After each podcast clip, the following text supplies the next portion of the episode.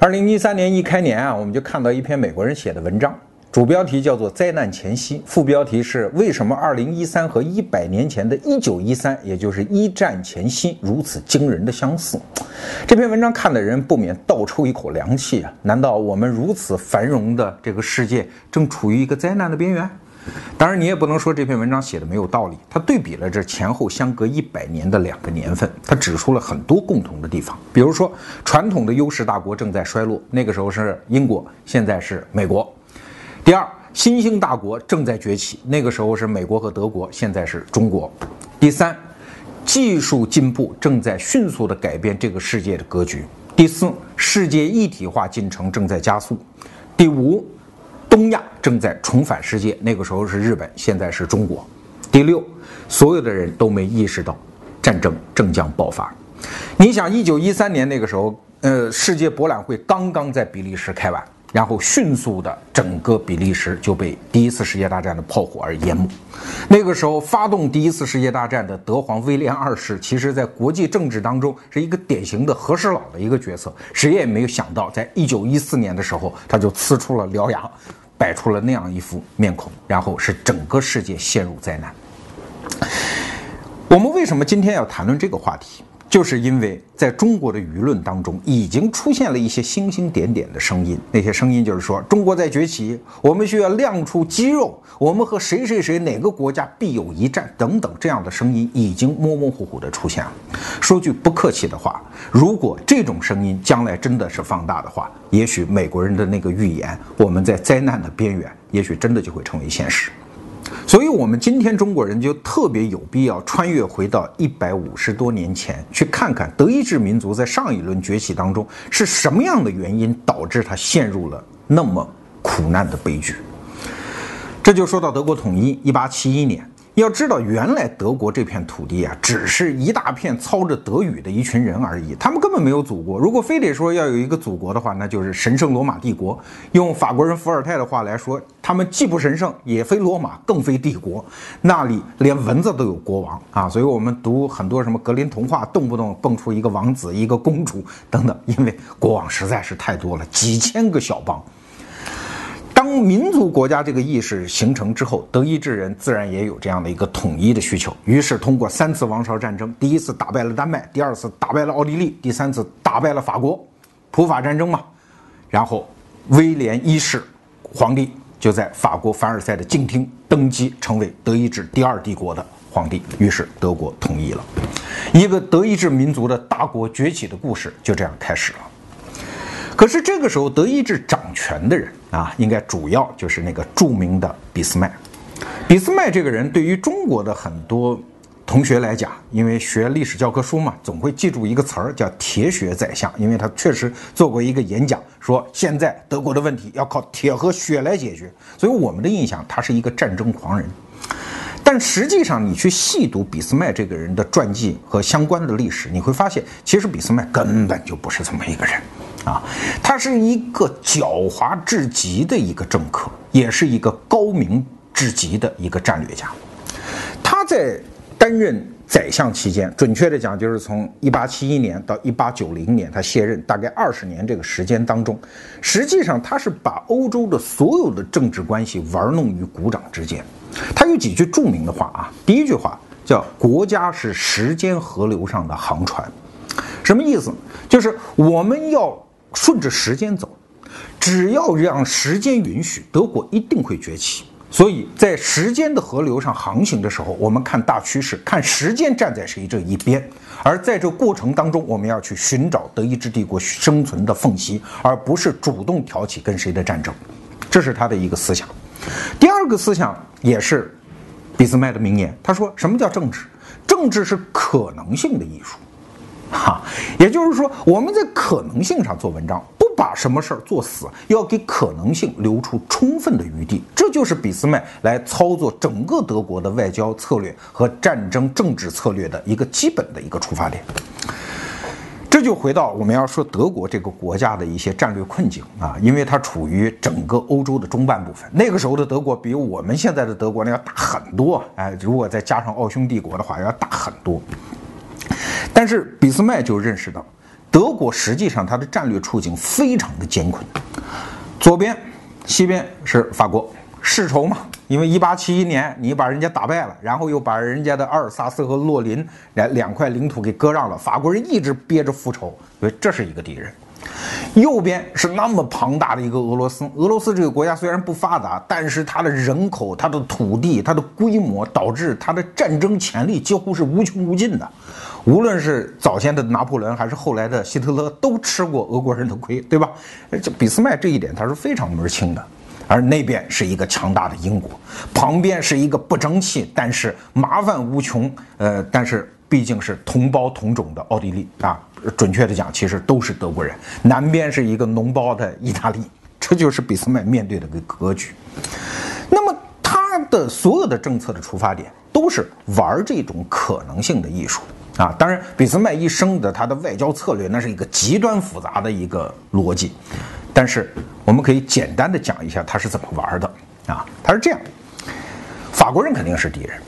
那好，我一定要避免什么两线作战，所以一定不能让俄国人成为敌人。如果用简单的方法，我和俄国人变成同盟的话，那切切不可，因为俄国的全球利益太大，还有什么亚洲啊，然后跟英国人到处打，我跟俄国人结盟就等于得罪全世界人，我被绑上俄国人的战车，所以不能跟俄国简单的结盟。那怎么办呢？我还要跟奥地利结盟。跟奥匈帝国结盟。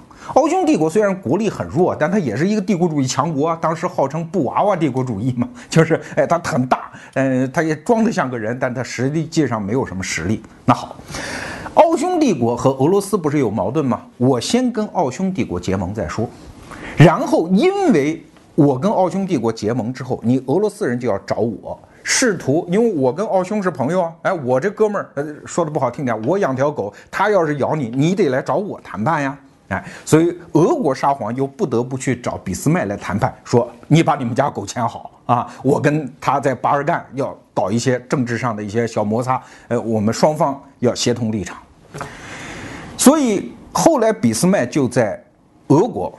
德国和奥匈帝国之间形成了一个叫三皇同盟，因为他们三个都是皇帝嘛，执政叫三皇同盟。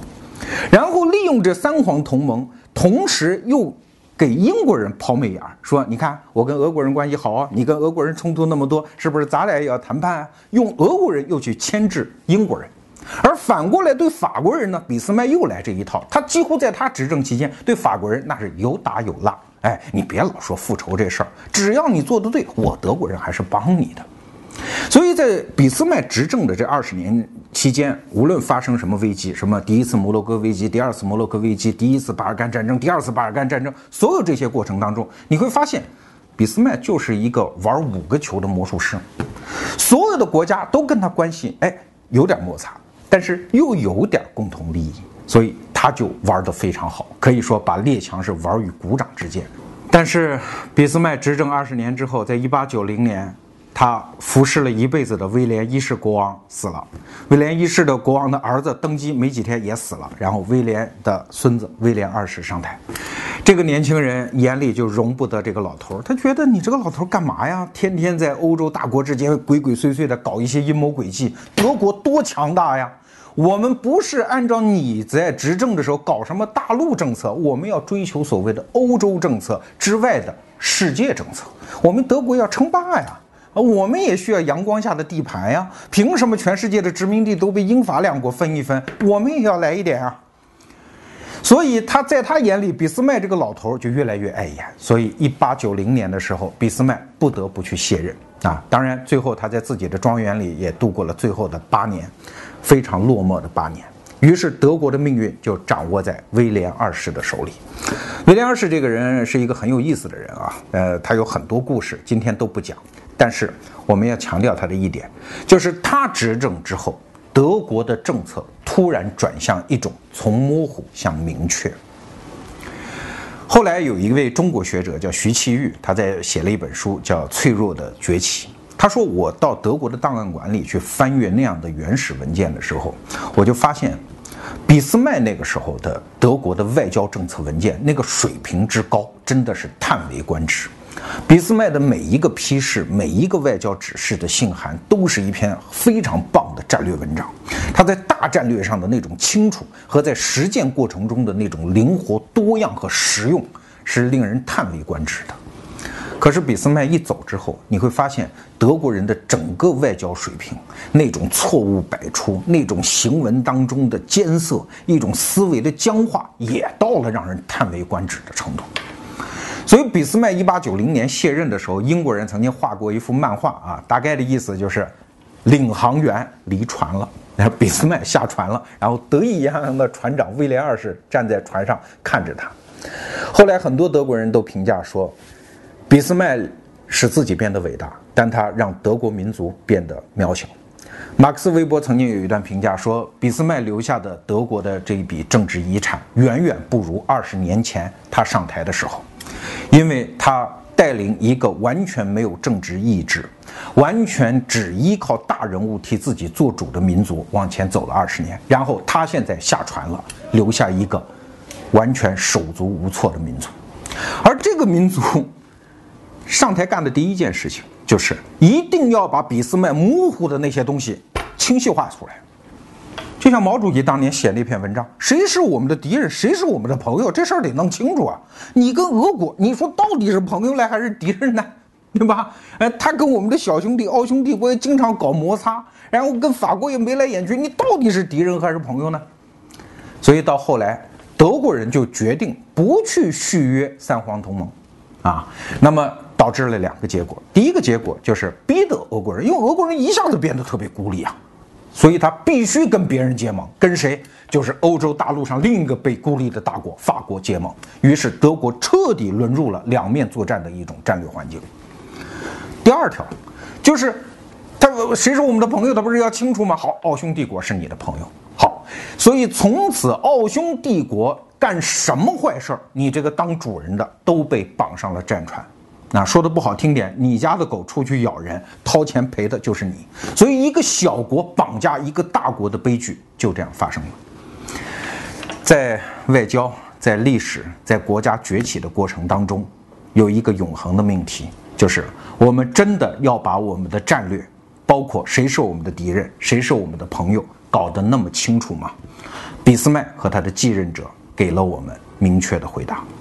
在威廉二世上台之后的德国的舆论界，一直隐隐约约出现一种声音，就是我们德国和英国必有一战，因为我们都要争夺阳光下的土地和地盘呀，啊！但是后来的历史学家分析说，正是因为你德国人这么想啊，你觉得必有一战，那么你就按照必有一战的方式去做这样的战争准备，而你的所有准备让对手看到又害怕，然后他也做相应的战争准备，那么就真的必有一战。这有一个名词叫做自我实现的预言，但是有意思的是，为什么德国人的另一方，也就是英国人，也被拖进了第一次世界大战？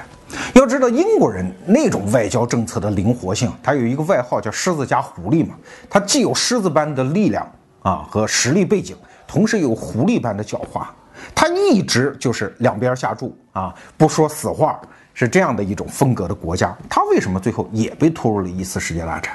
一九零七年的时候，实际上英国外交部收到的是两份报告，一份叫克罗报告，还有一份也是外交部的一个高官写的一个报告，得出了完全相反的结论啊！一派说英德必有一战，一派说英德没有一战，挺好。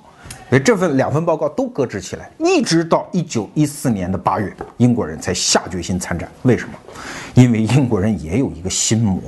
这个心魔就是他传统的光荣孤立和大陆均衡政策。他认为啊，我英国反正我胖我大我有实力，我就孤悬海外，我瞅着你们英国大陆上的欧洲国家这些打啊，反正你们大陆均衡嘛，呃，谁打赢了我就帮帮那个弱的，反正你们之间掐不影响我大英帝国日不落帝国的全球利益就可以。英国人在第一次世界大战前夕，实际上最担心的是德国人一下子把法国人给打趴下，因为一八七一年已经打趴下过一次嘛，对吧？你现在再把他打趴下，那整个欧洲大陆不就是你德国人的？我的大陆均衡政策搞个屁呀搞！这就是英国人的担心。正是这样的一个担心，在一九一四年把英国拖入了战争。有意思的是。几十年之后，有一位英国人叫福克森，啊，是一个英国的历史学家，他写了一本书叫《虚拟的历史》。这本书题材非常有意思，他就是把很多历史已经发生，我们都说历史是不可假设的，他就是我偏偏我当一历史学家，我来假设历史啊，假设一九一四年英国没有参战会发生什么啊？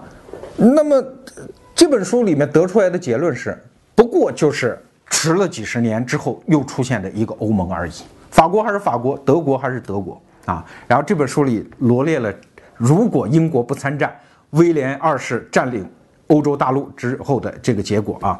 第一，欧盟会提前建立，只不过掌控在德国人的手里啊。其实我们现在看今天的欧盟，差不多也掌控在德国人手里，情况是差不多的。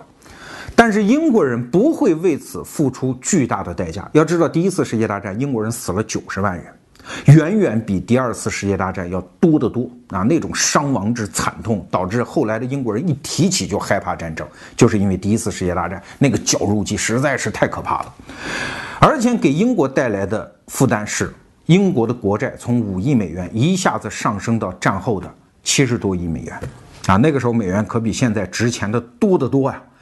而招来了美国人来介入欧洲事务，英国人彻底在第一次世界大战之后打得筋疲力尽，再也没有能力成为影响世界大格局的唯一的主宰和大哥了。而换来的是什么呢？换来的是俄国人打败了，十月革命发生了。如果威廉二世掌控了欧洲，那么。可能俄国会顺利的转型为一个君主立宪政体，或者是民主政体，但总而言之不会发生苏联。这当然站在英国人的角度来看，在这篇文章的最末，他说，很可能那个叫希特勒的下士，他因为在艺术和战争两项事业上的失败，从此找一份其他的职业，快乐的生活一生，后面很多事情都不会发生。你看，这就是英国人。一个英国历史学家对历史的反思，一个以不认死理、狡猾灵活为自己的特性的一个国家，最终还是因为认死理而被拖入了一场万劫不复的深渊。最后，我们来看看德国人是怎么样一步一步把自己拖向战争的深渊的。我们中学历史教科书当中都会提到，第一次世界大战是因为一九一四年六月二十八号，费迪南大公在。萨拉热窝遇刺，从而点燃了第一次世界大战的导火索。这样的表达对，但是呃，丧失了很多历史的细节。要知道，在当时的整个西方的政治界，刺杀是一件太正常不过的事情。在一九一四年之前的二十年，什么美国总统、法国总统、呃俄国首相、呃这个奥国皇后都被刺杀过。所以一次刺杀导致全世界人民打成一团，这种事情，这是一个孤证，也是一个孤立。仅此一回。六月二十八号，费迪南大公被刺之后，世界各国的反应其实是很淡定的。最远的美国人根本就没听说过这个人啊，这关我屁事。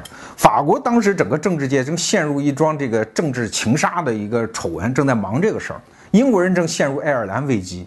这个约瑟夫呃皇帝，也就是费迪南大公的叔叔，当时的奥国皇帝，一听到这个消息之后。还松了一口气，说上帝终于执行了一他的意志，用一种最高的意志帮我解除了一个问题，因为他一直不喜欢这个王储，这个侄子。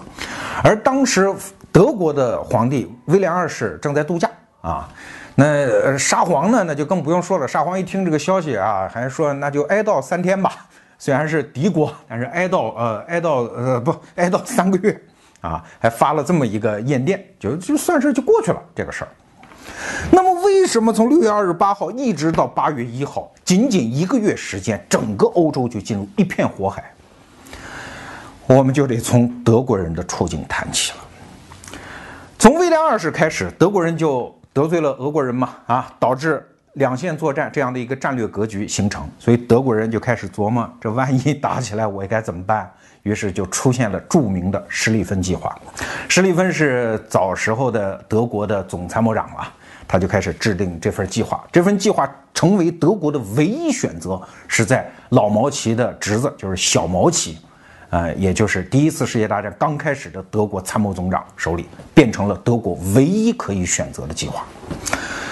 施利芬计划的这个原则非常简单啊，他看到了东西两个大国在动员速度上的差异。因为俄国嘛，领土大，但是工业落后啊，铁路设施、基础设施差，所以动员速度非常差。所以史蒂芬讲，那我们就这么打啊，我们先猛扑西线，先用六个星期把法国人干趴下，啊，让法国人逼着法国人投降签字。签完字之后，我们利用这个时间差，再利用俄国人动员速度慢这样的一个时间，我们再反过头来打东线，把俄国人再打趴下。这就是施利芬计划的基本的战略思想。这个战略思想，你要说错呢，也没错啊，这个事儿是对的。但是问题是，当他成为唯一的选择之后，俄国德国人就彻底没有办法翻身了。这里面可以说一个插曲啊，说一个插曲。就在大概是一九一四年的，呃，大概是八月一号前面的一天，就是七月三十号或者三十一号的时候，当时英国人发出了一个非常错误的信号给德国人，说只要你们不打法国，我们就不打你，然后西线就没事儿了。威廉二世高兴得不得了，说既然如此，那就赶紧我们掉头吧，就反过头去打俄国人吧。你知道小毛奇怎么说？小毛奇说：“这怎么可能？”一百万人的军队，上万节车皮的火车的调度计划，这都是做了十几年、二十几年的计划，我全部都做好了。上百万人的部队，这个时候你让我掉头，他们就会变成手拿武器的暴民，我没有办法控制这支部队，必须先打法国。这就是小毛奇的回答。听到这段话之后，威廉二世说了一句话，说：“如果你叔叔活着。”一定不会给我这个答案。当然，你说小毛奇是不是一定是个无能之辈？也不是，因为当时的工业水平、交通设施的水平，可能他的难处也真的是真实的。但是，当一个国家它的所有的战略已经僵化到这种程度的时候，你不觉得他已经被冥冥之中的一只手被绑定了吗？那么，德国人为什么非得打呢？跟施利芬计划暴露的这样的一个战略处境也完全一样，啊，因为你看啊，导火索是这么发生的：这个南斯拉夫人刺杀了奥匈帝国的皇储，奥匈帝国就想借口，哎，你这些塞尔维亚人啊，你不是刺杀了我皇储吗？现在你要答应我一些很过分的条件，要不然我要向你开战。然后奥匈帝国就跟他老大问德国说：怎么样？我要跟他提点要求，德国人说提没关系，反正你现在占理儿嘛，对吧？然后威廉二世就度假去了，就等于把一本空白的支票本交到奥匈帝国手里。那既然老大说话嘛，那就搞啊，对吧？那跟这个 塞尔维亚人提要求啊，什么最后通牒宣战等等。可是你知道，俄国人在旁边看着就不服啊。第一，早就看奥匈帝国不顺眼；第二，斯拉夫人那跟我是兄弟，打狗也得看主人。你要敢搞他，我就要搞你。要知道当时的全世界的战争格局，西方人不是有一句话吗？叫两只狗打架，不是谁最凶谁赢，而是谁架势越大谁赢，对吧？所以那在这这个双方讨价还价的时候，那就是像这个台湾人讲的，你要怎样？然后那边说你要怎样？那一定是要把架势摆足的。所以俄国人说你要怎样？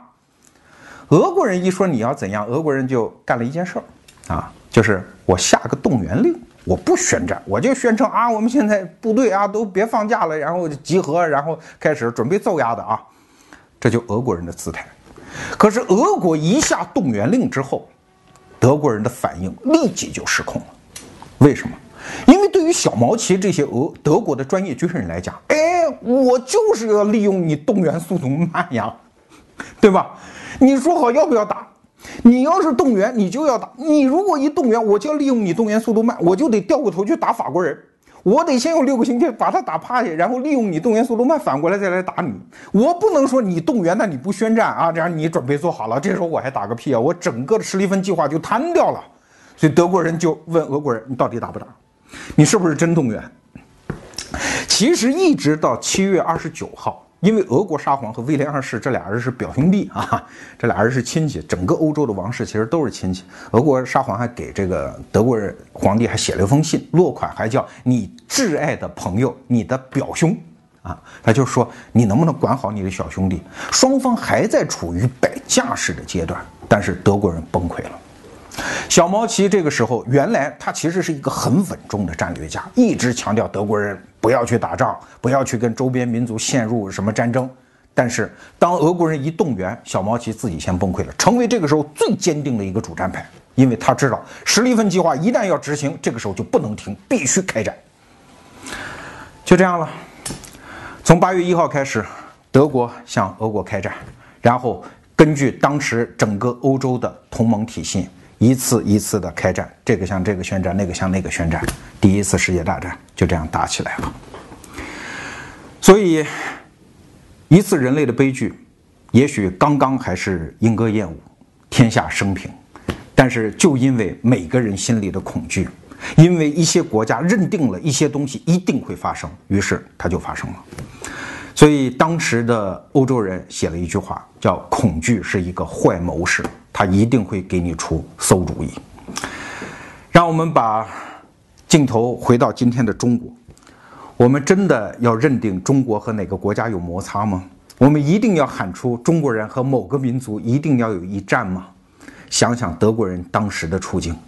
我们再把镜头摇回到一百多年前，一九一四年的八月四号，当时的英国的外交大臣叫格雷，啊，他在眼睁睁看着德国大使向法国宣战之后，说了一句话，说欧洲的灯火彻底熄灭了，我们这一代人终其一生，我们也看不到欧洲的灯火再亮起来。